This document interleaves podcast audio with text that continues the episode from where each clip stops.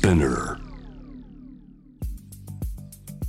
自分がお店運営するようになれたらあ絶対これは変えていこうってうんこうメラメラしたものをずっと隠し持ってたんですよね。強制されることで自分のパーソナリティも書き換えられてしまうっていうのは嫌だったんですね。物事を良くするためには一人では無理なんだなっていうのは常々感じてますね。自分も誰かに押してもらわないとうん難しいんだなっていう。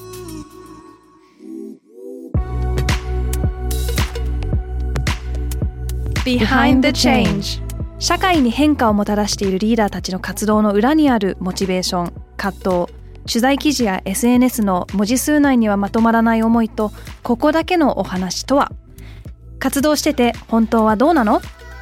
世の中をベターにするために行動しているゲストとともに綺麗事だけではないリアルな裏話をお届けしますぜひこのポッドキャストを聞いている皆さんも疑問に思っていることや社会活動についての質問などあれば Behind the Change の公式インスタグラム Behind underbar the underbar change をフォローしてご意見ご相談たくさんいただければと思います。また面白いと感じていただいた方はぜひこちらのポッドキャストを SNS でシェアしたりあと5つ星の評価もお忘れなくよろしくお願いします。本日は生江忍さんをお迎えしましたようこそ Behind the Change へ ありがとうございます。よろしくお願いします。はい。早速あの朝ここのスタジオの近くにあるブリコラージュに行ったら生江さんがいて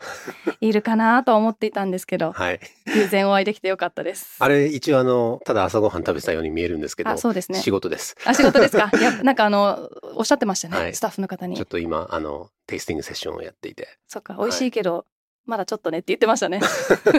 あ今日はあのビーガンサワードパンケーキを。あね新しい食べて、やってました、はい。いろいろ逆に相談乗ってください。ぜひあの試食はいつでも 受け入れてます。早速なんですけど自己紹介の方お願いしてもいいですか、えっと、はじめまして、えー、名前忍と申します。今、職業は、あー料理人をやっておりまして、まあ、フランス料理店のシェフを、えーやっています。えーお店が2010年の9月にオープンしたお店で、名前がレフェルベソンスと言います。西麻布の住宅街の中にひっそりあるレストランなんですけれども、はいまあそこでもう11年、今年で12年ですね。えっ、と、立ち上げからあーシェフをやらせていただいて、で、えー4年前かな？六本木ヒルズの一角に、六本木ヒルズらしからぬ、あの、入れたちのお店を開けまして、それはブリコラージュという先ほど、うん。あの、お話しいただいたパン屋さんなんですけども、まあそのパン屋の立ち上げと、あとはあの、監修ですね。特に、えー料理だとか製品だとか飲み物のそこの監修をやっているっていう感じで、あ六本木ヒルズらしくない感じなんですか？あまあ、あのー 例えばここの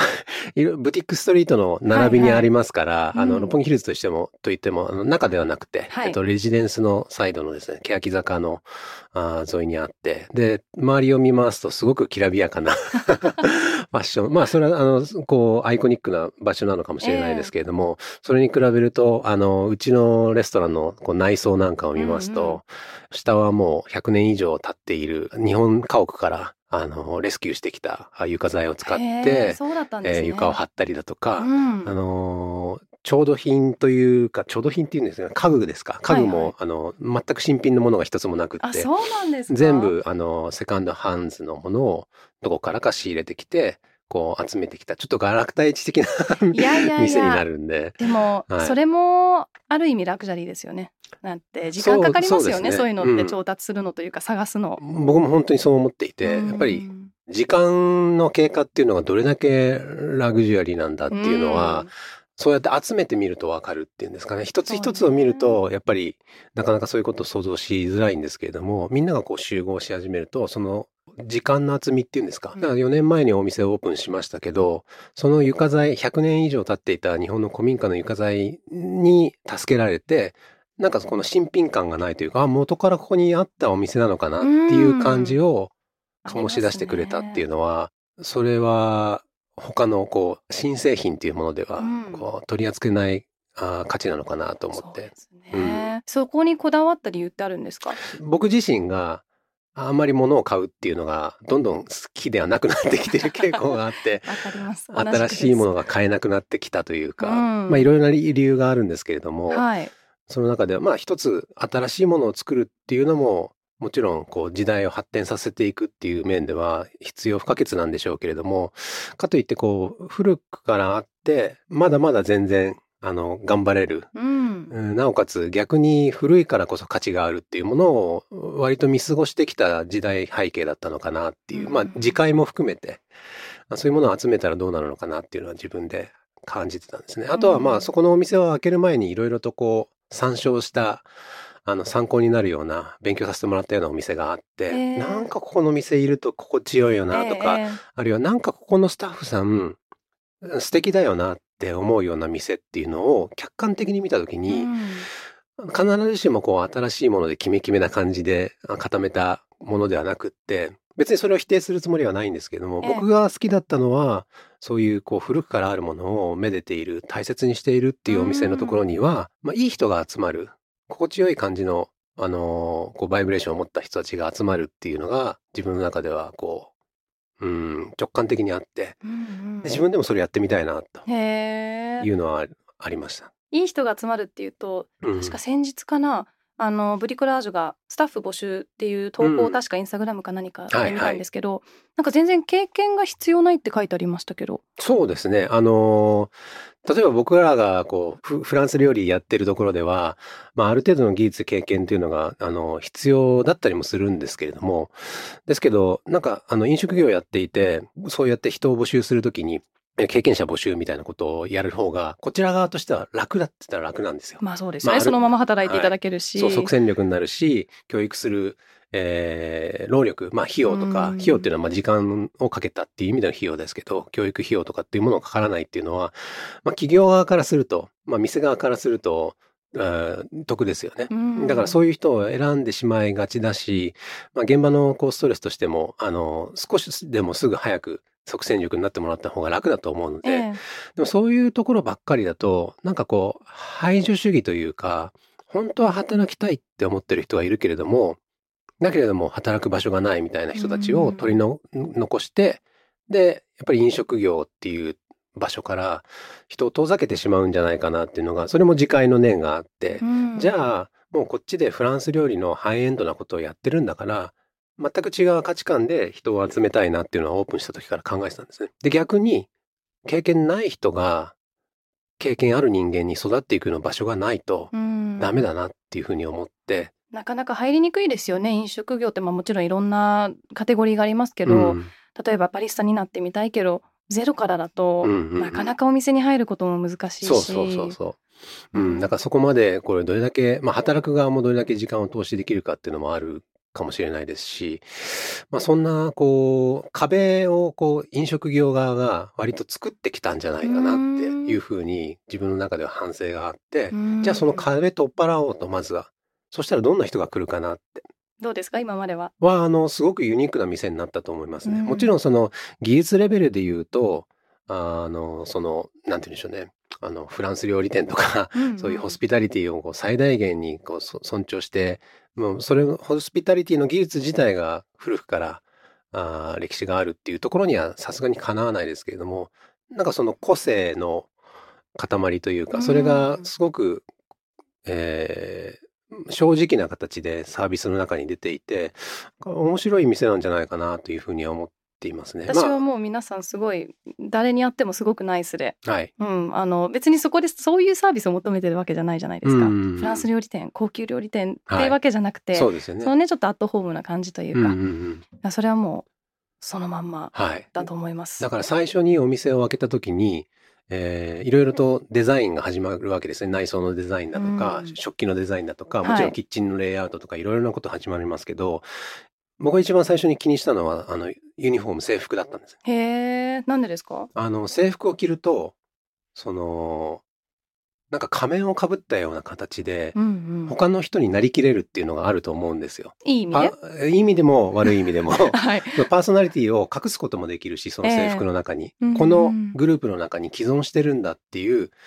えー、既存、あ既存、既存既存してるんだっていう意味で、まあ、自分のこうパーソナリティを書き換えることっていうのも可能じゃないですか。うんまあそれはある意味、えー晴れの場で、えー例えば料理を振る舞うっていう時は、すごく重要な要素だあの要素だとは思うんですけれども、逆にこうやって日常使いしてもらいたいっていう場所で着飾ってそれでなんかこう自分ではない言葉を使ったりとかうんっていうのをできるだけ阻止したかったんですへね。え。だそのためにはユニフォーム排除だなと思って。あじゃあ皆さん全部私服ですあれ。そうなんですね。やっぱりいろんな体型があるじゃないですか、うん。女性の体型男性の体型、うん。あとはこうのっぽの人間から、うん、あの可愛いあのチャビーな子まで、ええ。いろいろな子がいると思うのでなんかそういう意味でこう一人一人に合った服装とかあとは働きやすい、えー服装ってもう本当に千差万別だと思うんですよね。ね。でそこがなんかストレスになったりとかあるいはそれをこう強制されることで自分のパーソナリティも書き換えられてしまうっ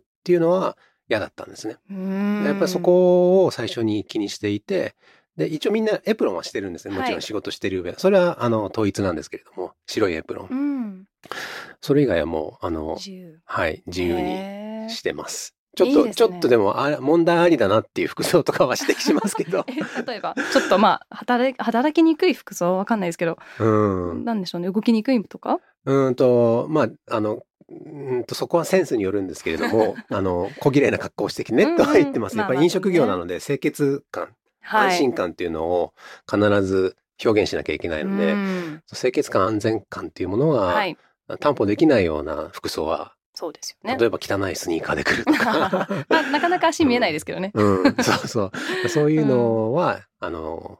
最低限守ってくださいねっていう形で言ってますけど、まあ自然とそこはうんうん。なんかうまく機能してるかなとは思いますけどね。生井さんがここまで、うん。まあ服からうん。内装まで、うんもうねいろんなところをなんかこうこうやりたいっていう強い思いがうん。あるっていうのは、うん。じゃあ生井さんうのん。食、フードの道はどういうものだったんですか、どうやって今ここまで来たんですか？うん。この食のしあの職業に、はい 食の食 そう食の職職に まつわる職業はに就くとは小さい頃思ってなかったんですね。ああそうなんですね。むしろ逆で最も、多分つかないだろうと。えーそこまで思ってたんですか、思っていた職業だったんです。っていうか多分自分では務まらないなと思っていたんですよね。あでも考えたことはあるってことですか？そうすると。いや考えたことも実はなかった。それはもうあの運命のあやでもうはい話すと多分半日ぐらいかかっちゃうんですけど、ですけどまあ長い話を短くすると、はい。あの結構うちのあの家庭というのは教育熱心な両親のもとで育ってで割とそれが原因でこう子供ながらのこういろいろな楽しみとかを、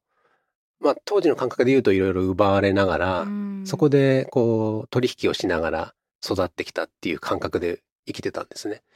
でなんかこうあの言うのはなかなか難しいんですけれどもあるいはこうタブーに触れるような言葉になっちゃうかもしれないんですけれども、割とこう育った家庭の中ではあの料理人ってあの社会の中ではうーん低い地位にあって、うん。でそれは偏見なんですけれども誰でもできてどんな人間でも成り立つっていうような職業うんっていうことをこう言われてきたんですね。だからよく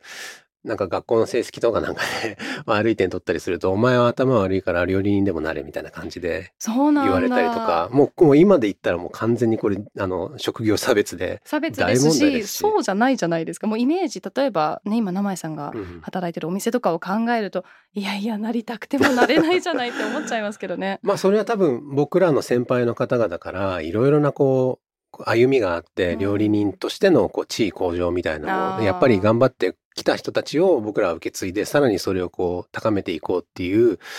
努力はあったと思うんですよね。うんうんだからこう一口に子供の頃に言われてたことが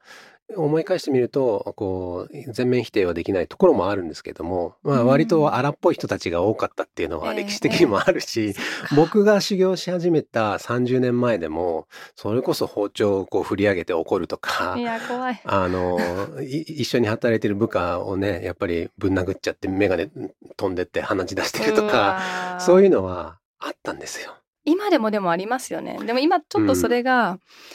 ーんセレブシェフとか、うん。まだそういうキャラでやってる人っているじゃないですか。はい、なんかそれもなんか変に良さに見えてきてるというかメディア的には、うんなんかこう、まあ、シェフはこういうもんだからみたいなキャラにはなってますけどね。まあね、あの、業界としては難しいところですよね。やっぱり注目を、あの、集めたいっていうことはあるので、社会の中で。で、社会からあんまり注目が浴びてなかったものが、社会を浴びさせるために、そういうアイコニックなシェフが出てくるってことは、うん必ずしも否定できない。うんただ、そこだけに価値を還元させてもらうと、あの、また違う思いで働いてる料理人たちもいるし、ねまあ本当に多様なので、料理人といっても。うんなんかね、そこは、あーまあよく、どこでもある話かもしれないですけど、ジレンマはありますね。ですよね。はでそれでまあそうやってまあ偏見というか自分の中でも、ね縁がないと思っていた職業に就くきっかけとして、初めのお仕事とかはどういうところだったんですか、そう、えっ、と、大学入りまして、はい。で、大学入った瞬間に、その、やっぱり、こう、自分の実家が、こう、いても立ってもいられなくなっちゃったんですね。で、もう、もう二十歳にもなったし、大学生になって。あ二十歳になったらもう一人前の大人だと。だったら自立する、する、あの、義務もあるし、権利もあると思って、うんで、家を出たんですね。で、もう、あの、学校のこととか、例えば勉強に使う学費だとか、あとは普通に生活するお金とかはもう自分で稼ごうってって思って大学の生活を始めたんですね。で、そうなると、えー学校行きつつ、で、働かなきゃいけないので、大学生で当時、あの、一番簡単に、えー職業に就けるのが、あーが大学の近くの、えー飲食店の洗い場だったんですね。うーん洗い場ね、うんそうですよね。皿洗い。うん、で、そこからです。へえ。で、そこで入ったところが、たまたま、えーこう、イタリア料理スラッシュスパゲティハウスみたいな感じの、うんうん。あー場所で、まあ、チェーン店のお店なんですけれども、はい。で、そこの洗い場からスタートして、で、そこからいつの間にか 料理人になってました。嘘。でもやっぱり料理人ってなるとうん修行というようないこともされたってことですよね。そう、大体こう、オーソドックスな料理人のなり方っていうのは、うん調理師学校を出て、はい。で、調理師学校で調理師免許を取って、うんそれで、えー実践の社会に出て、で、レストランで就職して、で、就職する時もそのレストランの方からと、えー調理師学校の間でのいろいろとやり取りがあったりして、そうなんですね。で、まあ、あの、研修とかあったり、そういうのもあったんですけど、うん僕はあの、調理師学校に一切行ってなくて、へで、大ー学実は一回浪人してるので、はい入試の時に。だから、卒業した時24だったのかな。そうすると、えー調理師学校出たあー若い学生は21ぐらいなんですよ、多分。うんうん。19、20歳、そうそうそう、そうですね。21、21ぐらいですね。で、えー職場に入っ大学卒業して初めて就職したあー本格的なイタリア料理店は、先輩がみんな年下なわけですよ。そうですよね。うんそういう感じ。しかも僕の方が経験がないのえで、えまあね知識もないし2、3年は勉強された方ってことですもんね。それが僕の中での修行のスタートラインなので、うん。まあ焦りましたね。どれだけ料理、料理人になりたいっつったって、料理のこと何も知らないし、うんで、知らないっていうことが、どれだけ知らないのかっていうのもわからないっまあそうですて、よね。わかりますそれ怖いですよね。そう。ど、どこがその、その、地平線、水平線の向こう側なのかっていうのが全くわからないままにはい。スタートしちゃったので、だまあ、例えば調理師学校とか出てれば、その体系的にこっからここまで学びますっていう教科書があるじゃないですか。はい。そういうのを全くなく、あの、現場にいきなり入っちゃったので、ういん。や、それはもう結構最初の頃は、あの、葛藤しましたね、いろいろ。大変ですよね。はい。あの、まあ、長時間だったりとか、そういうことはよく聞きますけど、はい。とそこから上に行くためって、もうただ年数重ねればいいって感じなんですか、えっ、と、その、オーソドックスな料理人の考えから、例えば、あの、僕は今フランス料理人なんですけど、イタリア料理からスタートしたので、イタリア料理で説明させてもらうと、うんうんすごく成功した料理人の例っていうのが、まあ、二十歳ぐらいから料理始めて、ある程度のその、体力、基礎、技術みたいのを蓄えて、で、えー20後半ぐらいでイタリアに行くんですよ。ほんまに。で、本場の、えーと、文化の中、あるいはあー環境の中で、自分でいろいろなものを学んで、で、それを持って帰ってきて30から35ぐらいの時に、日本でまあ、その経験をもとにとか、ある有名な、例えばレストランの2番手シェフをやるうん。サポートシェフ、まあ僕らはスーシェフとかって言いますけれども、えーそういうセカンドシェフみたいになって、で、そこでこう、りより一層こう力を蓄えていって、で、30後半から40ぐらいに独立をしたりだとか、どこかのシェフに任命されて、で、自分で、こう、今度は料理を作るっていう側になっていって、うん。で、そこ40ぐらいから、あの、少し成熟を始めるっていうのが、あーまあ、すごく成功例としてオーソドックスな料理人の、あの長い道のり、さあ、道のりなんですよね。えーまあわかんないです。でも他の、例えば職人さん、えっ、と、はい伝統工芸だとか、まあそういう人たちっていうのは、もう、どこからが成熟なのかっていうのはわからないところもあったりしますし、そうですね。うん、だから、あーまあ、うん、っていうのが、まあ、いわゆるオーソドックスな、うんあの、規範的な成功の一例なんですけれども、僕は全くそういうところを、あの、なかなかレールに乗れなくって、はい。あいろいろと転々としました、レストランも。うんうんうんだから、イタリアに行きたかったんですけれども、はい。イタリアと縁がなくって。で、いろいろと、こう、あのー割とインターナショナルミックスキュージーヌというか、当時で言うとフュージョンキュージーヌみたいな、ええあぜこぜ料理のレストランみたいなところもやりましたし、えっ、と、ある時は、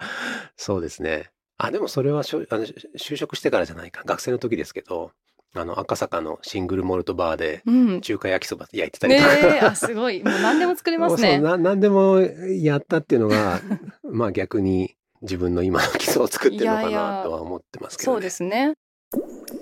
今はフランス料理で、はいレフェルウェソンス。はい。合ってます？合ってます。では、どの、どのようなスタイルなんですか？えっ、と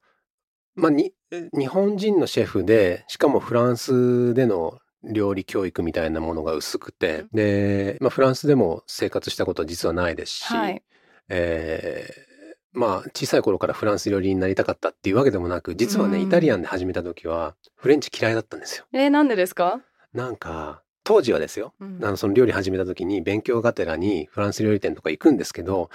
まずメニュー読めないし。あ、全部フランス語だったりとかいやー、であフランス語っていうのはカカタカナで書いてあってもわかんないですよね。わかんない。だからそのコミュニケーションが取れないんですよねメニューかうら。んで、えっと料理食べてもこれ材料何使ってるかわかんないみたいな、まあ、今はわかりますけど、はい。当時はあの勉強不足だったってこともあって何食わされてるかわかんないなっていうのが本当にこう逆にこうこうフランス料理から遠ざかる理由を作ってしまっうん。たあるいは偏見があったみたいな。なるほど。ことにつけてフランス料理の批判をしてたんだけどなんかあの高い帽子とかよくわかんない意味が。あった。え、そっか、フランス料理は高い帽子だけど、うんイタリアンとかは違うんですか、まあ、被る人もいたりはするんかもしれないですね。例えばなんかホテルの料理長さんとか、イタリアンのスタイルでやってる人とかでも、こう、高い帽子被ってたりしますけど、うんなんかもう30センチ以上あるんですよ。もう働きにくくないんですかね？働きにくいと思いますけど、こうやあ、って、被らないですか名前。こんにちはとか言ったら、ゴンそうそうね。落ちたい、落ちたいそう。なんかピンとかでつけてるんですかね？料理長はこんにちはって頭下げない。ああ、なるほど。そっかそっか。そもそも。本当かなと思って。で、やっぱり位が低いと、その、高さが低かったりとか。なんかそういうヒエラルキー的なものが、すごく嫌いで。はい。で、すごい偏見があったんですよ。あ、なんか本当に嫌だなとうん。でも今は、もうフランス料理。はい。それは、えっ、と、もともとある一人の料理人が自分の人生を変えてくれたんですけれども、えーそれがですね、フランスの、えーオーベルニュ地方っていう、まあ、少し南の方に行った山岳地帯、あの、ピレネー山脈の中腹にあるレストランの、おオーナーなんですけれども、えーミシェル・ブラスという方がいて、はい。で、そこのレストランは、そのレストランのダイニングから見回すと、家が一軒もないんですよ。嘘、いいですね。全部自然の高中。高原で。えええーな向こう側になんか点みたいの見えるなっていうと、それが牛ぐらい 放牧されている。たどり着くの大変そうですね。結構大変。車でとか。まあ、あの、飛行機使うとパリから1時間、えーロデスという空港に着いて、で、そこからタクシーで1時間ぐらいなんですけど、へ僕は、あの、若い頃お金がなかったーので、うんえーパリから夜行列車に乗って、うんパリで夜行11時ぐらいに乗って、ロデスまで夜行列車で確かね、午後1時ぐらいに着くんですよ。長いなぐらい、それぐらい遠いところでしたね。そこからまた車で高原を。でもわざわざそこに行きたいっていう思いがあったんですか？ね。えっ、と、そのシェフが、日本でお店を開けたんですね。もう実はコロナの間に、それが何年でしたっけな？18年か19年の、まあ、歴史の幕を下ろしたんですけれども、えー彼が日本で2番目のお店を開けたんですね。それが東京でも京都でもなく大阪でもなく、そういう都市ではなくって、もちろん北海道なんですけど札幌でもなく、うん洞爺湖っていう場所にに開けたんですよ。ね。で、それを自分は、あの、ニュースで知って、で、その人の料理を学びたいって思ったんですね。で、うん彼は、僕にとってはフランス人であろうと何人であろうと構わなかったんですよ。うんうんうんっていうか今でも別に何人でも構わないとは思ってるんですけど、たまたま彼がフランス人だったっていうことで、彼から料理を、彼の料理を学んでいく上で、なんか必要な要素としてフランス料理を自然と吸収していった。そうすると、フランス料理ってああいう、こう、山高帽って言って、はい。あの、こう高い帽子をかぶってる人たちが作ってるような料理だけじゃない、本当にその地方地方点在してうん。山から海からいろいろな地方で様々なこう料理文化やあるいはふあの歴史やあるいはその料理が作ってる風景みたいなものが見え見え始めてきて、うんだからこうわけわからない食材からうん。もっと地域性が見えてきたりとか。すごく素朴なそれこそなんか本当に心が温まるような料理とかっていうものも自分でフランスに研修で行った時に体験できたりしてそこのこう自分の偏見があの後には取れるんですよね。う。ん。うん。だから最初に見たものって結構重要なような気がしていて最初に見たこの場合だと東京で経験したフランス料理っていうものをフランス料理と信じていたはい。若いと、若い頃の名前 えは多分そのままフランスに行かなかったらそのままだったと思うんですけど、うん。あるいはミシェル・ブラスという人に導かれてその地方料理の大切さとかあのやっぱり日常生活に根ざした料理文化みたいなものまで学び込む機会がなかったらずっと多分偏見を抱いたままああったんじゃないかなと。ーそうですね。運命的でしたね、はい、今だと2018年アジアのベストレストラン50でサステナブルレストラン賞を受賞したりとか、えーミシュランガイド2021東京で三つ星、うん。えーあと持続可能性への、うん。えー積極的に取り組んでいる、まあ、レストランに与えられるミシュラングリーンスター。グリーンスターはい、はい、も取得していたりとか、はいなんか食とサステナブルとうん。かっていう話になると、最近だと、うんうん、代替肉とか、はい。ヴィーガニズムとうんか、うんうん。あとまあいろいろありますよね。地産地消オーガニックとか、はい、まあいろんなキーワードあると思うんですけど、名前さん的にはうん。サステナブルな食ってはい。どういうものなんですか、あのーもともとこれちょっとまた大学に戻っちゃうんですけど、大学にいた時は、あの、ジャーナリストになりたかったんですね。で、ジャーナリストになりたかったっていう、まあこれはね、最近自分のことを分析し直して今言い換えられるようになって、その、はい。その、その時代にいた時はなぜだっていうことは意味付けができなかったんですけど、その渦中にあるので。う。ん。もう外にうん出て離れてみええ。て、冷静に分析してみると、はい。多分結構その小さい頃から不平等とか不公平っていうメカニズムに対して敏感な子供だったんだと思います。うん。それがなぜなのかっていうのはまだ自分の中では あの探しきれてないんですけど、ええ。その種がどこにあったのかっていうのは、まあわかんないです。家庭環境にあったのかあるいはその時の時勢にあったのかわからないんですけど、うん。すごいあの僕は1973年生まれなので、えー、と人口がすごい多いうんうん時期なんですよ。はい。もう学校の小学校が、えっ、と、学校の中に生徒が入りきらなくって、え？そんなに？入りきらないから校庭に、うん、えっ、と、プレハブ校舎を建てて、嘘。臨時にそこに生徒を、こえ一クラスじゃあ例えば？う、45人。えそんなに？僕がいた小学校は、僕の学年は、えっ、と、それでも9クラスかな。45、かける9 9。で、下のクラス、え下の学年が11クラスで、上も8ぐらいあったっていうような感じで。想像できないですはい。すごいなだからね、その、もう結構、学校の方もまとめきれてないんですよね。まとめられないですよね、はいだって計算できないけど なんかもうすごい数ですよね一人一人の個性を生かしてなんてできないんですよ、多分。圧倒されちゃって人数に。はいだから、そういう意味では、そういう時代背景で生まれ、あの、生まれ育ったっていうのもあるかもしれないですけど、いろいろな、やっぱり、こう、不公平なものが身の回りにたくさんあったんですよね。例えばなんかこう、なんだ逆にみんなもう個性を生かしきれないから、うんみんな一緒っていう中で、うん不平等さがないなくなるのかなと思いきや、そうではなく逆なんですかね。競争が働くんですよ。やっぱり人がたくさんいるってことは。うん競争の原理が働いて、で、その、勝った人間と負けた人間っていうのを、すごく明らかに区分するんですよね。今はこう社会包摂性とかソーシャルインクルージョンっていう言葉が出てきてるように、そういうのを包括的にあのいろいろと個性を生かして必ずしもこう劣っているところを卑下するのではなく、えー秀でてるところを生かしたような職業をとかいうチャンスもあるじゃないですか、はい。僕らの時はもう完全に減点法なので点数取れてない人たちはどんどん下がっていくみたいな、うんそういう時代でしたね。でもそれはね一定のシステムの中ですからその人たちが別に全体的に低いってわけではないのに、やっぱその一つの仕組みの中でってだけで。そうなんですよ。だからそういう強い指標を良くも悪くも持っていないとコントロールしきれなかった時代だったのかなっていうのは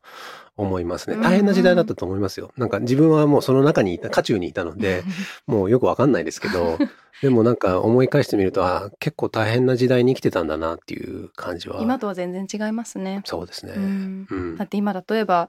ちょっと話変わりますけど、ね、アレルギー対応とか,、うんなんかそれ以上のうんなんか保育園での食の対応とか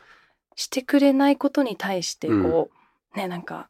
思いを結構強く持つ親はい。もいたりとか、うんそれを見てるとなんかもうその時代とは全く違って、うんもうそんな個性なんとかとか言ってらんないみたいな時代ってやっぱりあったんですね。はいなんか今だともう当たり前だなんかこうんうこれが権利だみたいな感じですけど、うん全然そうじゃなかったんですね。そういう時代だったんでしょうね、きっと。だから多分そういう意味では、その、ちょっとした差でいろいろなこう、こう、立場の違いが出てきちゃう背景があったので、じゃあその、こう不平等っていうか不公平みたいなのっていうのはどうして存在するのかなって。あるいはそういうのが存在しない社会とか世界っていうのはどうやったら作れるのかなみたいなのを実は教科書が言うわけですよ。あそうなんですか、矛盾するように。うん例えば教科書を開いてみたら、はい当時、えっとエチオピアですごく難民が出た時だったんですね、うんいろいろな政治的な問題で戦争とかあのあってで貧困のこう家庭に生まれ育った子供がこうガリガリでこう、うん。皮と骨ばっかりなんですけれどもお腹だけポコンと出てるみたいな、うん。そういうかわいそうな絵を社会の教科書は載せるわけですよ。うん。でこうやってしあの不平等があるっていうのを訴えかけてくるんですけどでも僕らは毎日給食が食べられるっていう国で育っていてうん。で教科書はこれに対して何も答えを与えてくれないわけですよね。そ。うですね。なんか現状だけでうん、その次どうすればいいかっていうのはなんかそ、うん、そこに対して子供ながらなんかすごく罪悪感を感じたのを覚えてます。うんうん。なんかこういうこう豊かな国に生まれてよかったのかもしれないけどなんか申し訳ないなっていう。いやもう同じくです、うん。私も全然ねまたその20年後とかに生まれた私ではあるんですけど、あのアジアに旅行とか家族で行くと、やっぱり同い年の子供が、まあ、全く全然違う生活してて、うん。あのまあなんだろうなこうお金ちょうだいとか食べ物ちょうだいっていうのをこうね私たち、まあ、同い年の私にうん。言ってきたりとかする、なんかその気持ちはいはい申し訳なさとか、うん。なんかそのどうどう振る舞えばいいのかもわかんないみたいな、やっぱ子供って感じやすいのかもしれないですね、そういうフェアじゃないこと、うん。でもどうすればいいかわからない。でうん。大人になると逆にまた触れにくくなっちゃって、うん。どう子供にもあまり説明がないというか。そうですよね。うん。うん。というのもあってなんかこう多分自分の中ではあの不平等とか不公平みたいなもののルートがあってで修行時代も結構こうあの理不尽な理由で怒られてまあこれは料理界だけではなくて社会のいろんなところに存在はすると思うんですけれども、はい、会社とかもありま会社すよね。とかね、きっと。僕はあの一般社会での会社に勤めたことないんで、申し訳ないことに現状わからないんですけど、そういう理不尽なこととか、あるいは立場が上だから、こう、あの、なんて言うんでしょうね、主張が通るみたいな。うん。あの年齢が下だから、特に日本だと、はい。あの、なかなか聞き入れてもらえないとか、いろいろものを感じている中で、あ、自分は今これ我慢してるけど、自分がお店運営するようになれたら、あ、絶対これは変えていこうって、うんこうメラメラしたものを ずっと隠し持ってたんですよね。はいでそれが自分がこうえーリーダーシップ取ってもう好きなようにやっていいよっ言われた場所を与えられることによって、まあそれはあのキッチンでもあり、レストランでもありなんですけど、はい。た時に、あ、これはもう絶対変えてやろうってうん。思ったのが、多分そこにこう結果として現れたのかなというふうには思ってます。でそうするとやっぱり職場としてもじゃあサステナブルというか、まあ、持続可能で働きやすいっていうことなんですかね。まあなんかね、そこのもなかなか難しくって、例えばうんうちは厨房に、えっ、と、料理人、えーパティシエ含めると14人いて、はい。で、サービス、あとはレセプションだとか、もちろん PR の人間だとかを含めると、全員で30人ぐらいの都内のフランス料理店としては、中規模からちょっと大きめなところかな。うんうんあの個人店でやってるところの中では割と大きめな組織なんですよね。うん。大体今メジャーなところが、えっ、と、そうですね、キッチンで7、8人ぐらいとか、あの、例えばさっきミシュランのっていう話をされてたんで、えミシュランの星付きのレストランで、えっ、と、そうですね、大まあ大きなところもありますけれども、僕らのところよりも、割とキッチン厨房の中7、8人とかいう、で、お店全体で15人ぐらいみたいなところが多いんですけど、まあそれぐらいの規模からすると倍ぐらいあるのでね。そうすると、もちろんその、えー一人一人の考えの、こう、偏差、うんうん。あの、偏りっていうのはあるんですよ。で、僕がまず、えーお店運営していく中でやりたくなかったのは、まあうんうん。ワンリーダーシップみたいな、はいはい。トップダウンのことをやりたくなかったんです。もちろん、ん。お店を開けた当時、ドライブしていくために僕が先頭を切って引っ張って走っていかないと、どっちの進んでいいのか、ベクトルが見えないっていうのもあるんで、はい。最初は割と自分のイニシアチブを中心にやってたんですけれども、まあ、後にどんどん仕事をこう、あの責任も含めて、えーシェアすることができるようになって、できればこうフラットな形で、もっとデモクラティックな民主的な感じで、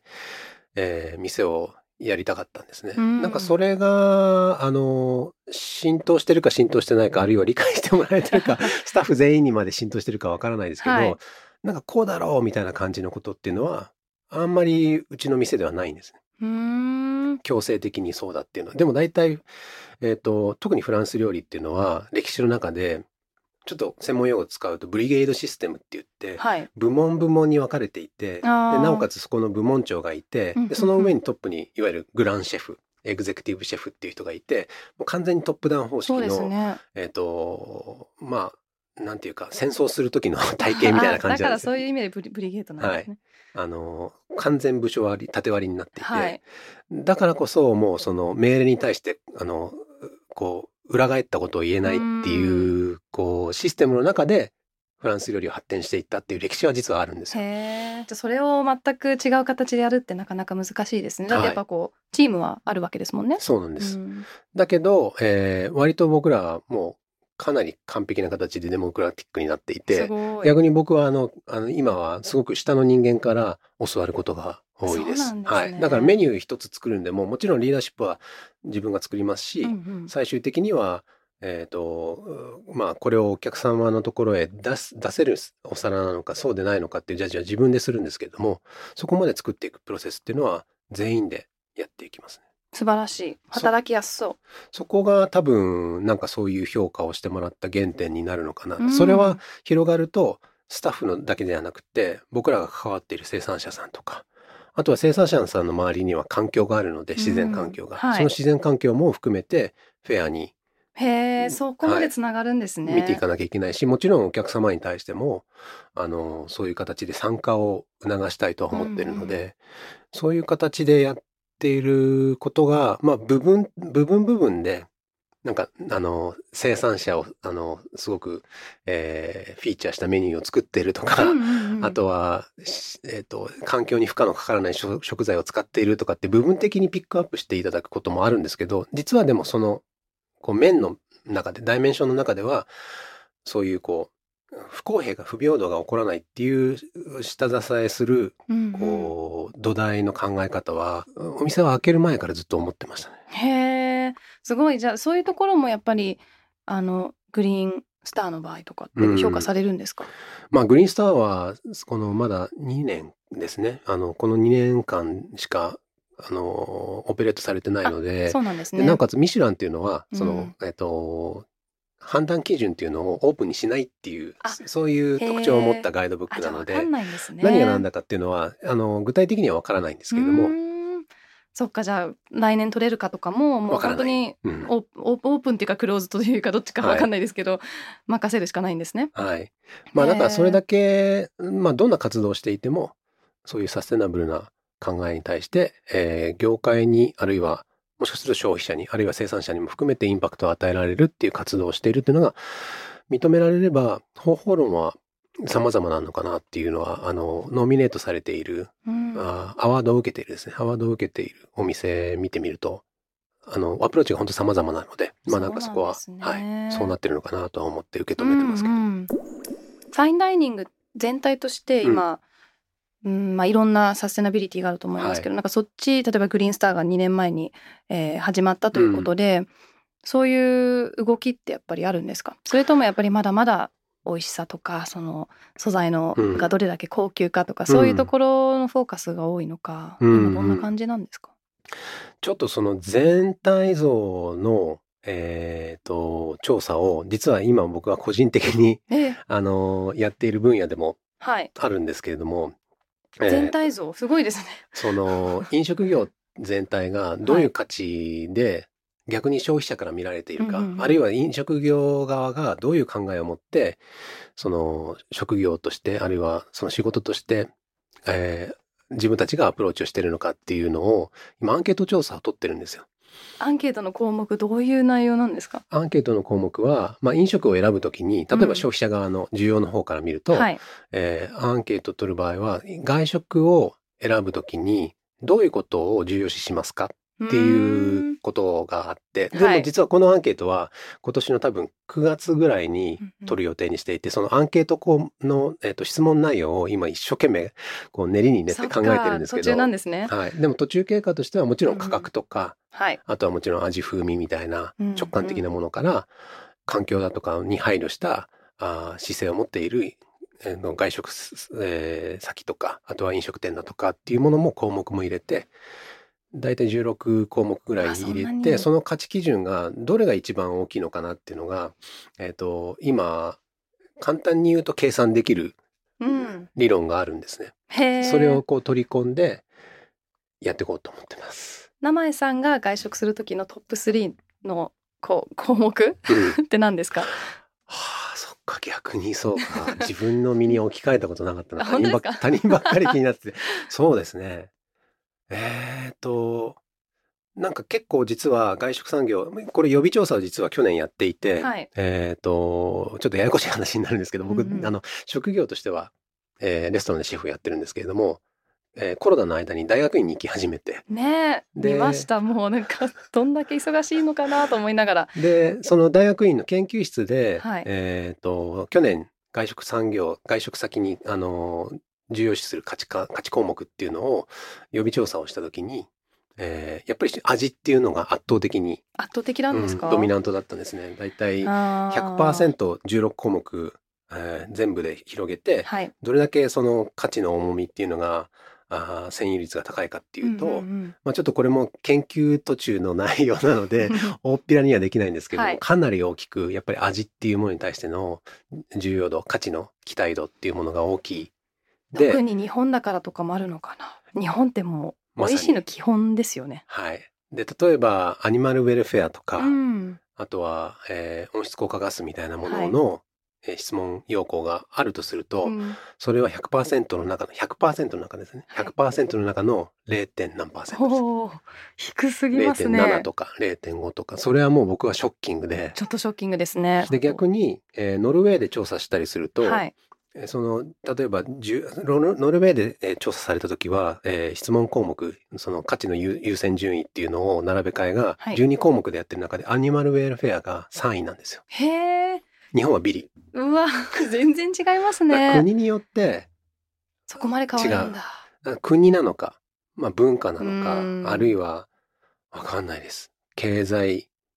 的なレベルなのか、うん教育的なレベルなのかわからないですけどうわあこれからの結果がちょっと楽しみですけど怖いですね。で、えー、と今度やる、あのー調査っていうのはこれ自分が今あの質問項目をこれから考えていかなきゃいけないんです 結構大変なんですけどそうですね。えー、と一応こうあのうちの研究室の、えー教授がこう前提として今掲げているのは食には2つの価値があるとうん。もちろん生きていくための食っていうものがあるし、はい。でもその反面楽しむための食っていうものがあるだろうって、でその生きるための食と楽しむための食っていうのは価値がもちろんその重なってるところもあってた楽しみながら生きるための栄養を取るところもあるし、うんうんあるいは生きることをあんまり重要視しないけれどもこう楽しむことが9割ぐらいなってない。んうとかころもある。だろうくちゃ体に悪いけどみたいなそうそうそうそうそういうのも含めて。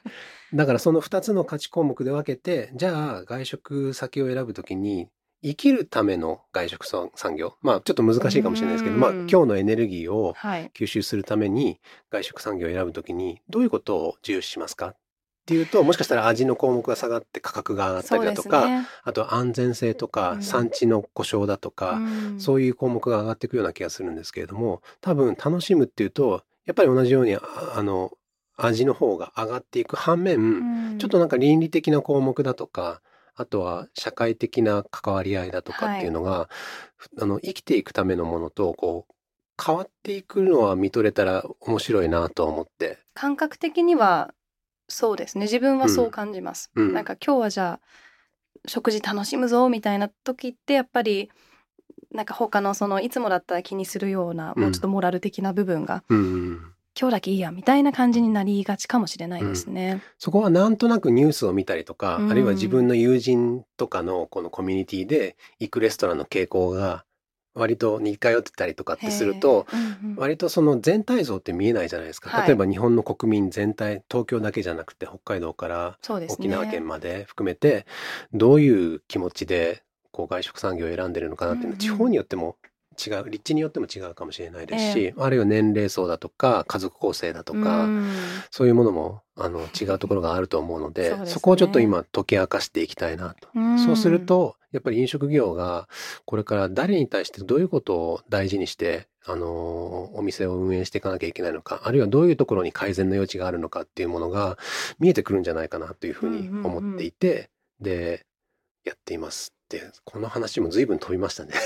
いやいやでもすごい全部がつながってるんだなと思います。はいあのサステナブルな食って本当私はじめ食材とかそういう方を持ってたんですけど、うんうんうんそれだけじゃなくてやっぱりレストランの環境とかもだし、しあとなんかその優先順位、まあ、うん他の人が何を選ぶかとか、なんかすごいいろんなことが関係しますね。そうですねう。んうんすごいやっぱ職人職人っていうかこう食に関わっていうるん方々の責任って大きいですね。そういう意味では、やっぱり日本の外食産業っていうのは、まだちょっと、あのー一歩二歩遅れてるのかなっていう感じはしていて、えっ、と、イギリスに、えーと、サステナブルレストランアソシエーションっていうあはいあ団体があるんですねあまあり、ます。そこは、あのーイギリス、当時は、あの、イギリス全体のレストランでどれだけサステナビリティのことを考えてるかっていう指標レストラン自体にこう与えていって、なおかつ、えーそのレストランがどれだけ真剣に取り組んでるかっていう評価をしてくれる団体なんですね。ええで、僕らも実は2013年ぐらいかな、僕は個人的に興味を持って自分であのメールでアクセスをしてえ評価をしてもらったんですよ。えはい。で、さらに2016年かな？もうもう一回評価してもらったんですけど、うん質問項目が、やっ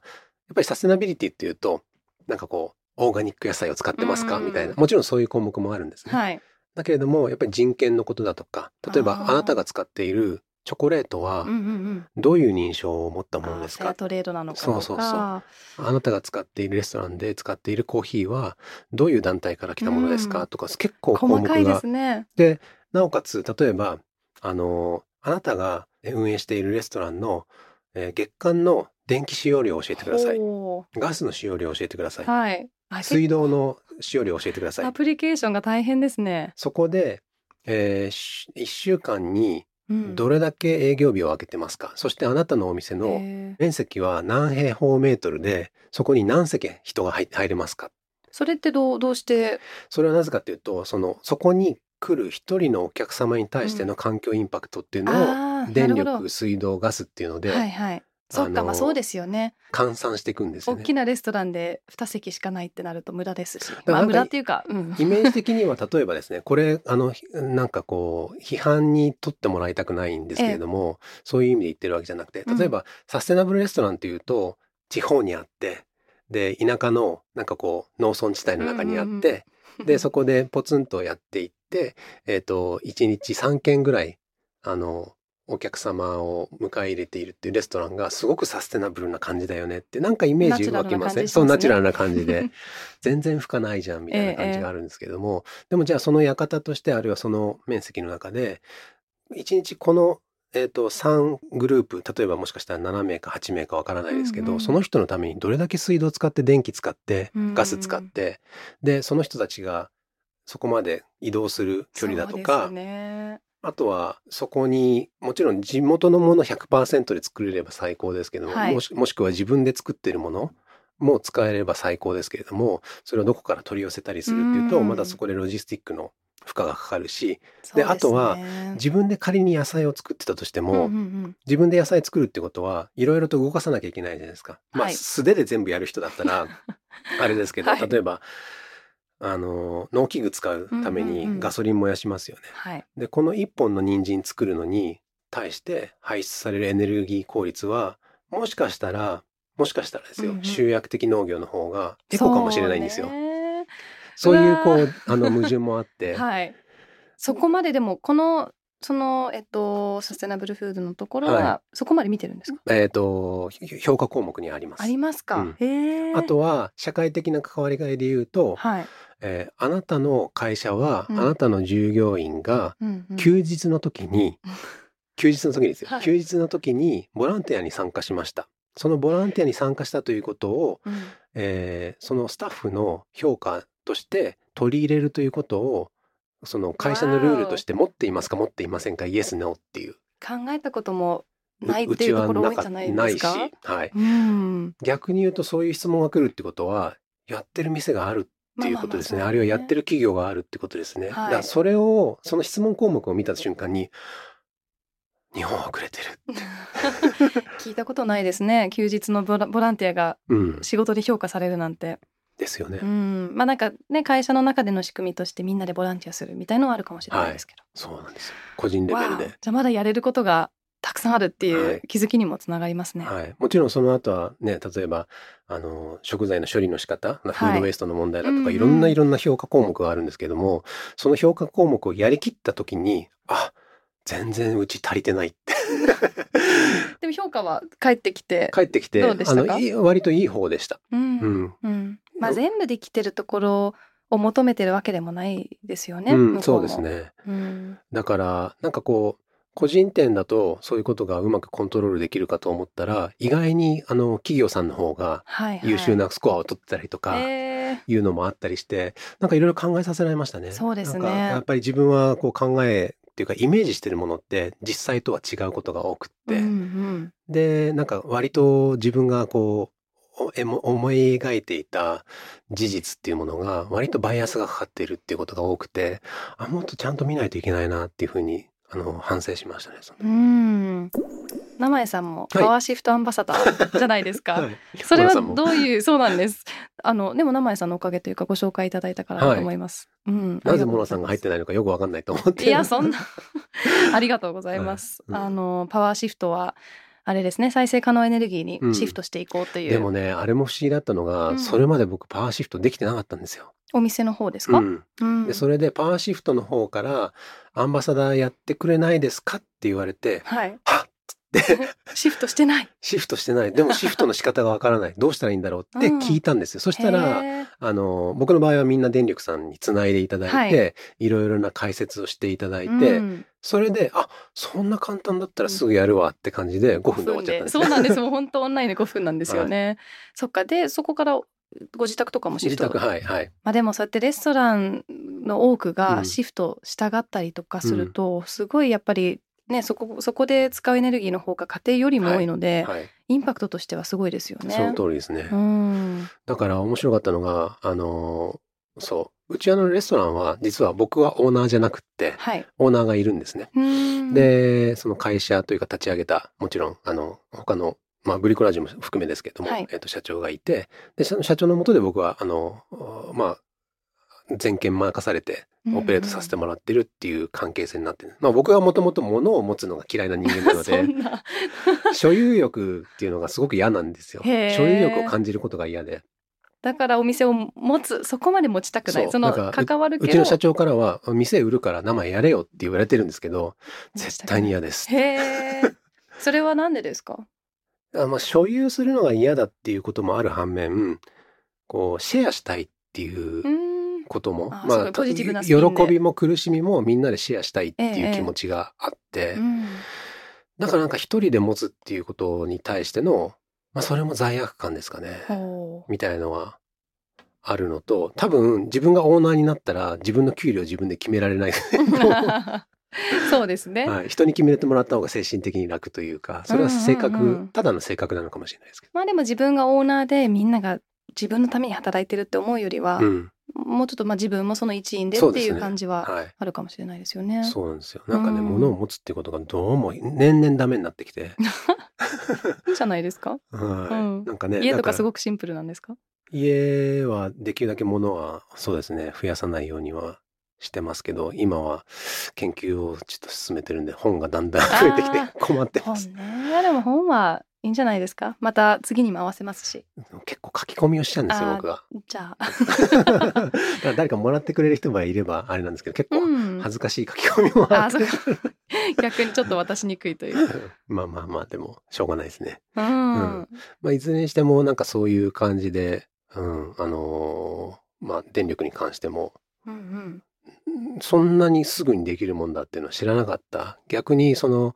パワーシフトアンバッサダーになってくれませんかっていうリクエストが来たことが救いでしたね。なるほど。そこからシフトできたんですね。だから僕ももしかしたら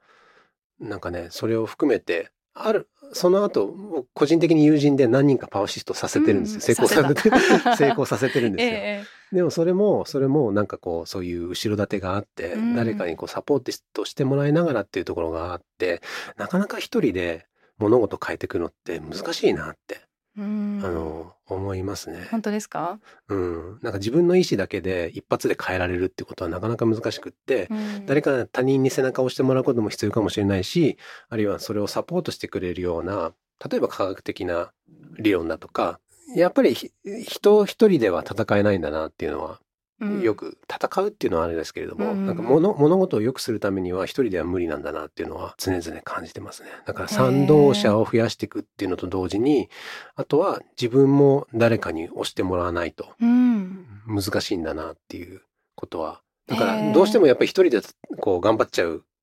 癖というか嫌いがあったんです今までは。うんうん。ですけどなんかいろいろな人の助けをこう求めていくっていうことはありだなっていうふうにえー、それはじゃああるまあなの最近なんですか？そうやってこう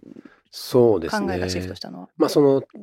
例えばもうさっきもちょっとお話ししたんですけど、うんうんまあ大学院に行ってで今までには会ったことない方々からものを教わる、うんまあシェフでレストランの代表として、えー例えばもう12年間一つの館の中です、すまあ、住んでるというか 仕事してるわけじゃないですか、そうするともう誰も批判してくれないんですよ基本的には。うんめったに、ね。まあうちはラッキーなことに僕の上にオーナーがいるので、はい。オーナーがいろんなことをこう問いかけをしてくれるので、うんうん。助けられてるとこはあるんですけれども、まあ、キッチンの中にずっとな十何時間もいればやっぱり世の中で何が起こってるのかっていうのを知らないこともあるし、うん。世の中の人たちがどういうことを考えてるのかっていうのからどんどん乖離していくっていうこともありますしそれがいいこともあるんですけど、うんうん。でも悪いこともあってそういう意味では大学院に行ってえっ、とそういうことを知らなかったことを教えてもらってなおかつこの知らなかったことっていうのが一般論ですよって。でうん。一般論だって言える根拠はここにありますよはい。っていうことをこうロジックをもとにあの説明してもらったことによってあ随分やっぱり思った通り自分のこう視野っていうのは狭かったんだなっていうのは感じさせ外で。す。なんか名前さんっていつもシェフの枠を超えてうん。活動してるように見えてたんで、うん、そういうふうに努めてはいたんですけども、うん。その努力では到達できない到達できないところっていうのはやっぱりあるんだなっていうふうに、うん。あのいその大学院に行って気づきをもらいましたね。今はその研究も進めてますし、はい。まあ新しい知識も入ってきてて、まあそれでもやっぱりもちろんファインダイニングの土台があるというかそのプラットフォームがある中で、うんなんかファインダイニングだからうんうん。こそうんうんうん。できることっはいはい。ていうのってどういうことだと思います？あのファインダイニングだからこそできるっていうことと多分対比較対象させる相手をあの、まあ、設定した方がいいかなと思うんですよ。うん。ファインダイニングって晴れの場じゃないですか。うん。まあね。うちなんかっていうとちょっと言うのもおこがましいんですけどいやいや。一晩でそうだな。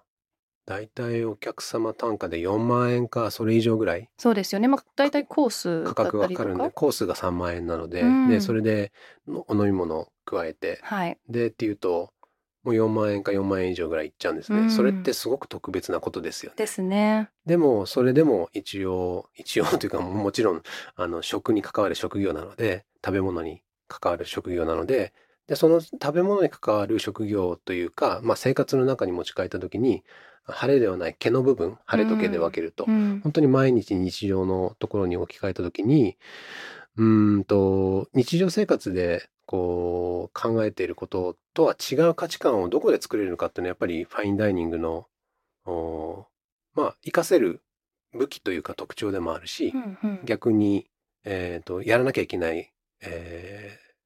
まあミッションだと思自分の中で思い込んでやってるんですね。でじゃあ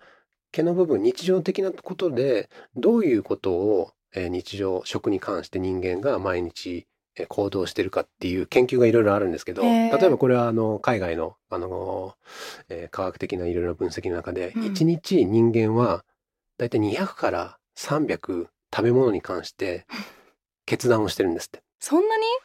そんなにって思うじゃないでだってすか。食べるもの自体はまあミール的には？例えばス1 2 3スーパーマーケッくトに買い物行きますっていうあといろいろなものが目に入るわけですよね。はい。で例えば、えー、と果物のコーナーに行ってレモンやリンゴやっていうものがあったりして今だったら例えばあーなんだろう桃が出てきたとか言って、うん。これを買おうかしらでもまだ早いかしらみたいなことを 考えるのもそれも1なんですよ。要するに。はい。そっか、うん。そうか。スーパー行っちゃうともう100とか一気にいっちゃいそうですね、はいはい。だから大体じゃあ今日は、えー、とその、まあ、品物を選ぶっていうだけじゃなくって、えー何食べようかなとか、うんいつ食べようかなとか誰と食べようかなとかっていう食に関わる 価値価値判断っていうのをはい。200から300してるんですよ。もう私たちのこの会話の1時間とかで、うん。きっと私何何十個も考えてると思います。なんかフランス料理イタリア料理とか。だから割とその決断をしなきゃいけないっていうのは人間の中の行動の中ではい、割とエネルギーを使うんですようね。ん。でエネルギーを使うってことは、えーそれをどれだけ省エネにしていくかあるいは回避していくかうんうんうん。逃げていくかっていう人間の行動になるわけですよ。はい。そうすると食べ物のこの選択っていうのがあまりに多すぎるとそれに圧倒されてあまり考えたくなくなってくる。もううちの旦那がまさにそれで、うん。夜何食べたいって質問が大っ嫌いでもう 典何でもいい、ね何でもいいって言われて、そうそう。ベジタリアンに彼がなった理由うん。がうん。選択肢が欲しくないから、それはねすごくねあの当たり前の行動。まあ全員が 人が面倒くさいからベジタリアンになるっていうのは それは現象面としてはユニークですけどでもそこのこう元になっているうん、その行動のルートっていうのは根源っていうのははい。誰でもあるん割と普通の当たり前のこと、うんそれ現象面として ベジタリアンになるっていうのは結構変わってますもうね。メニューの中で大体ベジタリアンまあその頃、えー、とシンガポールに住んでたのかな、うん。なんかどうせ1個くらいしかないからバリエーみたいな、ションもね。そうそうそうそう。私はちょっとそれは無理なんですけど、うん。そういう選び方は。うんうんうん。でもでもまあ他の選び方をしてるってことですよね。でもやっぱ自分の中でも生きるためには食べなきゃいけないしうん。根源的なことだから、でも絶対回避したいんだけど回避できないっていうジレンマもあると思うんですすよね。ね。でそういう中で日常生活あるのでだんだんその自分で選択していくっていう意識が希薄になってくるんですよ、うん。日常生活って実は。あの、あんまり意識してないかもしれないですけど、でスーパーに行くじゃないですか。さっきの話じゃないですけど。スーパーに行くとあのそこで選ばなきゃいけないと。そうするとね大体自分が選ぶものっていうのがどんどんどんどん狭まってくるんですよ。うーん。まあでも大体同じもの買ってますね私も。そう。それで逆に言うとスーパーっていうのは商売なのでもちろんその利益を残していかなきゃいけないじゃないですか、うん。利益を最大化していくっていうのが企業のまあある一つの大きな指標になるので利益を最大化するってことは消費者の行動に合わせたその商品の選びっていうのを作ってますけどね、っていうことはあまりバリエーションが増えていかないんですよ。スーパー自体も。意外と増えないんですね。増えないんです。まあ一個減ってうん。一個増えてとか、まあ季節物でいろいろと入ってくるとかいうのはうん。見え隠れして、あなんか新しいもの来たっていうふうに消費者の方は思うかもしれないですけど、毎年同じルーティンをやってるわけなんで、だからどんどん食のバリエーションって実は狭まっていく傾向があるんですよ。要するに消費する例えば野菜の種類もうん。魚の種類も肉の種類もどんどん狭まってくる。まあそれがそれはそうですよね。もしかしたら時代によってトレンドがかなりある、例えばえー、と鶏の胸肉みたいなのが流行ったらもうみんな鶏の胸肉いっちゃうみたいなとなるか、ほど。もうあれ選ぶのめんどくさいんで。そっか。で例えばブルーベリーがとかっていうとブルーベリーバーンってみんな行ったりするのもそういうことなですよ。なんんかパクチーのトレンドとかもありましたよね。みんなパクチーみたいな、うん。いやーでも本当にフルーツとか考えると、うん。あの例えば野菜ボックス今農家さんからうん。いただいていて、うんあの毎月2回かな？うん。その中に入ってる野菜ってスーパーじゃ見ない野菜がたくさんあって、うんでもねやっと知れたというか。そういう農家さんねすごい商売難しいんです実は。でもそれあー。の宅配で例えばお任うん。うせの野菜っていうのは すごい農家さん側からすると助かるんですよ。私もでもたす助かるというか、うん。新しい発見があって。そうですよね。うん。そうそう。だからそれはもっともっと広がっていってほしいなと思うんですけれども、反面やっぱりさっき言ったようになんか新しい野菜来たけど作り方わかんないとかまあそうれはよくあります。これってなん、まあ、サラダでいいかなとか。そう。そのストレスを回避するために自分が経験したもの今まで食べたことがあるものをベースに料理をもともちろん作るわけですよ。はい。っていうふうになると消費者の選択もそうなるしで、えー例えばスーパーがその食べ物の種類をどんどんどんどん狭めていくっていうことはスーパーが仕入れ先もどんどん狭まってくるわけですうんね。ですねっていうことはそれをやっている農業の方もどんどん狭まってきて、うん当然なことながらそこに効率を出さなきゃいけないので農業も集約型になっていくっていううんメカニズムがあるんですよね。そっかで、うんそれをフリップできる逆転させることができるかもしれない種を作れるのはファインダイニングだと思ってるんです。まあそうですよね。非なぜだ日ったら常的ですもんね。その日常的な選択をしているものをあえてあの避けてうん。料理を僕らは作らなきゃいけないので、まあそうですよね。普通の自分も作れるようなもの出ちゃったらちょっと違いますから、ね、僕面白かったなと思ったのがもう随分でも前ですけど、うん。あるお客様がフレンチ食べに来てうん。キュウリ食わされると思わなかった。って言われたんですよ。え何ですかそれって。びっくりしちゃって僕は。うん。それはもうキュウリは特にこだわった僕が大好きな農家さんの本当に美味しいキュウリなんですよ。はい。でもお客さんからしたらキュウリなんか家で食えるじゃんまあ別にキュウリをそのまま出したわけじゃないですよ。ね。料理の一部として、うん。確かお魚のなんかお刺身的な作りの中というかなんかカルパッチョ的なもののところに、えっ、とソースかあるいは付け合わせみたいな感じでキュウキュウリを使ったんですよ。そうですけどね、うん、それをお客様が なんかフレンチ食いに来てキュウリ出ると思わなかった？ショックだったとか言ショッわれてクそこまで。いやでもそこんなんだろうそれほどやっぱり期待してるんでしょうね、非日常的な部分を。だと思います。だからそういう役割は自分自分自分たちも辞任しているので、うん。まあそれは分からないでもないなって、ね。いい意味でも悪い意味でも分からないでもないなっていう気持ちは受け取りつつ、うんうん。だからこそ逆にチャンスありかなと、そうですね、うん、日頃から経験したことないものをあんまり日常生活ではお客様はお客様というか日常生活者は求めない反面、僕らのような場所に来る人たちっていうのはもしかしたら限られた層かもしれないですし、うん。先ほども言いましたけど結構予算が高いので、ええ。限られた社会のあのうまあなんて言うんでしょうねグループの人しかうんうん。これね、あるいはもう本当に一生に一回の決断で来るっていう人たちもいるので、なのでそういうチョイスをしてくれる中では日常とは違う食の体験を体験として持ち帰ってもらって、うんうん。あらこの野菜そういえばレフェルベソンスで食べたことあるわみたいなものを次の成功体験につなげていってくれたらその枠組み今まで狭まってた枠組みがちょっと広がってうん。でその多様性が広がることによって農業の多様性も広がっていくっていうようなことがまあちょっと夢見話かもしれないですけれども、うん。いやいや。あななくもないかなっていうふうに思い、うん。信じてやっています。なるほど、まあ、今残るチャレンジとかってありますか？もう何ね何十年？12年？うん。やられていて、そうやって夢もあり、はい。名前さんもまだまだ勉強を続けていてはい、これからやりたいこととかって？やっぱりあの、今、実は、えっと、大学院の方では、えっと、食料資源経済学っていうのを研究室、食料資源経済学研究室なので、うんうん。そういった観点で経済と農業と資源とっていう形のこう研究をしてるんですね。その中でまあ僕らは僕自身はどちらかというと需要消費者のがどういうこう行動を起こすかっていうことをこうあの分析するタイプの研究をやってるんですけれどもなんかやっぱりその一つ一つのインパクトっていうのがどうやってこう生まれていくのかっていうのを、えー世界規模で考えていく。例えば今なかなか魚が取れないとか今まで取れていた魚がいなくなっちゃったとか、うん漁場が変わったとかあとはまあこの間ちょっと僕あの光栄なことに国連であのスピーチをさせてもらったんですけれども、国連でスピーチした内容は、えー海藻の話だったんですね。名前さんも海に潜ってワカメ取ってましたね。すごい。そうなんです。えっと、海藻がどんどん日本の海岸線から消えているうんこの10年、20年なのはで、まあ、それも、えー基本的には、まあ、いろいろな原因があるんですけれども、一番大きいのは温暖化、うん。えー地球温暖化っていうふうに言われてます。はい。っやっぱり地球温暖化と食っていうのは切り離せないなっていうふうに思っていて、えーそうなるとじゃあ地球温暖化を僕らの産業が進めるようなビジネススタイルっていうのは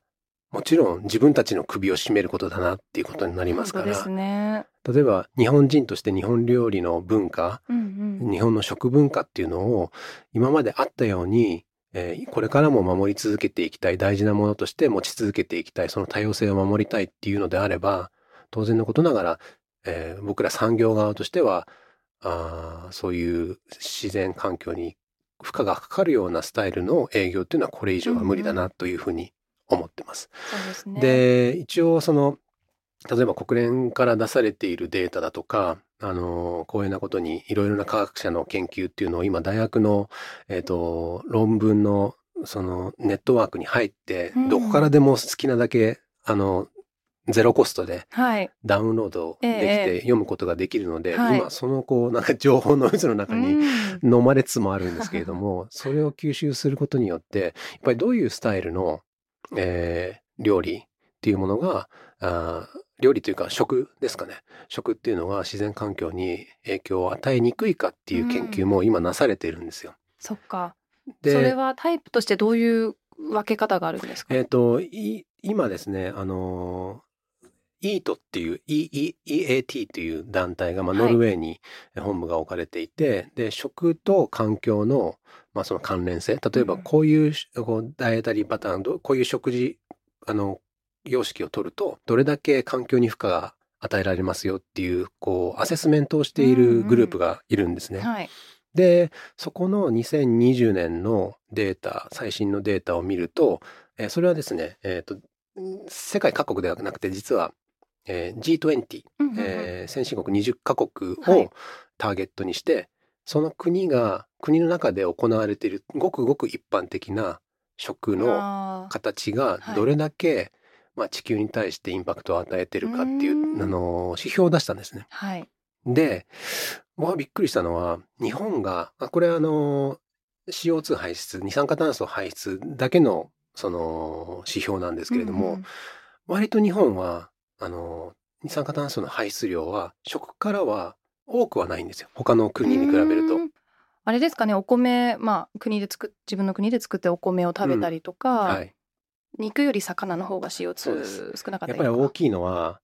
えー肉、特に、えっ、と、赤肉、うん牛ですね。肉とかですよね。牛肉、羊あたりだと思うんですけど、うん。一番トップを走ひた走ってるのがオーストラリア。あバーベキューだとか。そういう系なのかな？プラネタリーバウンダリーのあの指標で言うと、うんうんうん。地球7個分ぐらい。あそんなに？なんかオーストラリアってすごい広い荒野で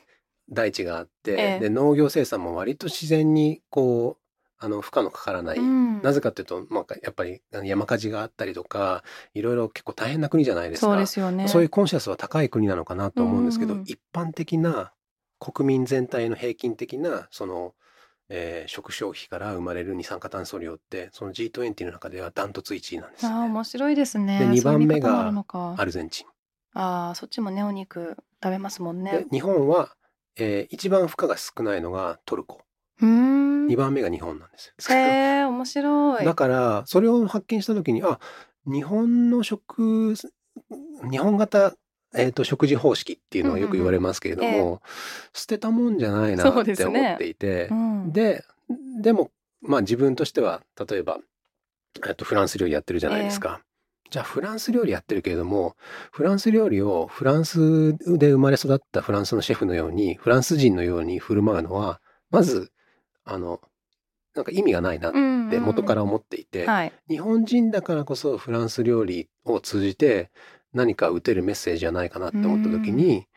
あその日本型の考え方っていうのをフランスの料理の中にハイブリッドさせるというかうまく有効活用してでフランス料理っていうもの自体を書き換えていくっていうことは可能なんじゃないかなっていうふうに思ってるんですよ。最近そういうふうに思うようになってきて、フランス料理っていう形をとってってももしかしたら未来のフランス料理うんうんうんでこうあってもいいんじゃないっていう一つの提案がフランスはできないかもしれない。でも日本だったらできる。ねうわていうことができたらなんかその変化の種みたいのをまけるんじゃないかなって、まあこれもかなり夢見物語なんですけれどーいも、やーでもファインダイニングがそういう形でもちろん美味しいし、うん。まだこう新たなチャレンジをするような場所であったとしても、環境のことを考えたりとか、うんうん。そういう場になるとね、うん。まあ私たち消費者にもこう落ちてくるとは思いますし、だから僕らはフランス料理店なんですけどもずーっとメニューの中でえっと肉料理って一品しかないんですよ。へえあとほとんど魚介類と野菜。うん。そうなんですね、うん。あそれも意外ですね。だからでも気づいてなかったんですね自分の中では。あ本当ですか？気づいたら肉一個一個一個しかなかったみたいな感じで。うんうんうん。自分でやってても違和感なく、まあ、それはなんかこう、うん、日本的な考え方日本的な食事のこう充足度満足の方法っていうのは、ん。なんか出せるのかなっていうふうになんか最近思うようになってきました。じゃあこれからのメニューの開発も期待してます。そうですね。まあでもなんか無理はせずでお客様にこう負荷をかけながらっていうのも難しいので、うん。やっぱり楽しんでもらったからこそもっと参加したい、うんうん。もっと食べたい。もっと食べ続けたいって思ってもらえると思うんですよ。そのドライブ感をやっぱり大切にしたいなと思ってるのでそこは、あのそここそコミュニケーションかなお客様とコミュニケーションしながら少しずつ少しずつ一歩ずつあのいい方向に迎えられたら、うんうんまあそのいい方向っていうのも時代によって変わっていくんでしょうけれども、ええその時代の中でのおベストチョイスっていうのを常に心がけていきたいなとは思ってます。最後になりますけど、はい。えー結構イメージを膨らませていただいてもいいんですけど、うん。えー具体的に名前さんのこういう世界社会であってほしいはい。という像はどんなものですか、矛盾するようですけれども、うん。なんか世の中って強き者と弱き者っていうのは必然的に運不運もあって出てくるとは思うんですね。うんうん。それはもしかしたら肉体的に強いとか、はい、あるいは体力があるとか、うん。もしかしたら、えっ、と、生まれ育った国や、あるいは家庭が裕福であったりとか、逆だったり、体が不自由であって、で、生まれ育った環境も、えー貧しい環境に生まれてきてしまって、で、いう、いろいろな、こう、あの、運っていうものがあると思うんですね。だけれども、やっぱり、その、じゃあその強いっていうものがどういう定義によるのかもしれないですけれども強い人間が弱い人間を守っていく助けていくで一緒に歩んでいくっていう姿勢を取れる社会っていうものがあのーなきゃいけないなっていうのはなんかもやっとしてますけれども、うん、常に考えていることですね。うん絶対あのこう全員がもう例えばモナさんと僕が全く同じ思考で同じことをずっと考えていて同じ価値観を持ってるなんてありえないと思うんですよ。うん全く一致することはないですよね。うんでそうやって人間がこう機械のようにみんながこう同一性を持つってことは絶対にありえないじゃないですか。えでそこの違いでいろいろな、あのーギャップっていうものも生まれてくるでしょうし、うんうんただギャップが仮に生まれたとしてもやっぱり強い人間は弱い人間を守っていくっていうことを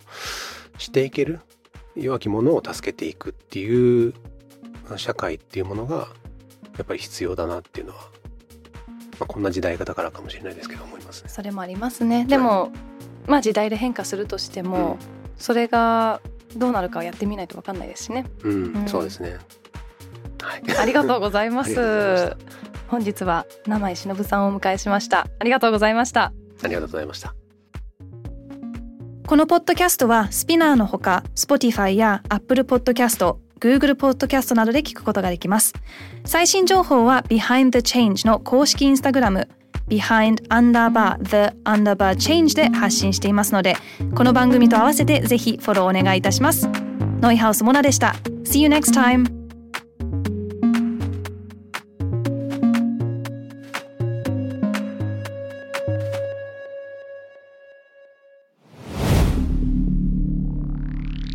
Spinner 界で今起きていることをおよそ4分でチェックしましょう。ケリーアンです。Courts Daily Brief ではニューヨークで配信された最新のグローバルニュースをいち早く日本語に翻訳し、平日の朝、声でお届けしています。Courts Daily Brief 世界のビジネスパーソンに必要な情報をあなたに。Have a nice day!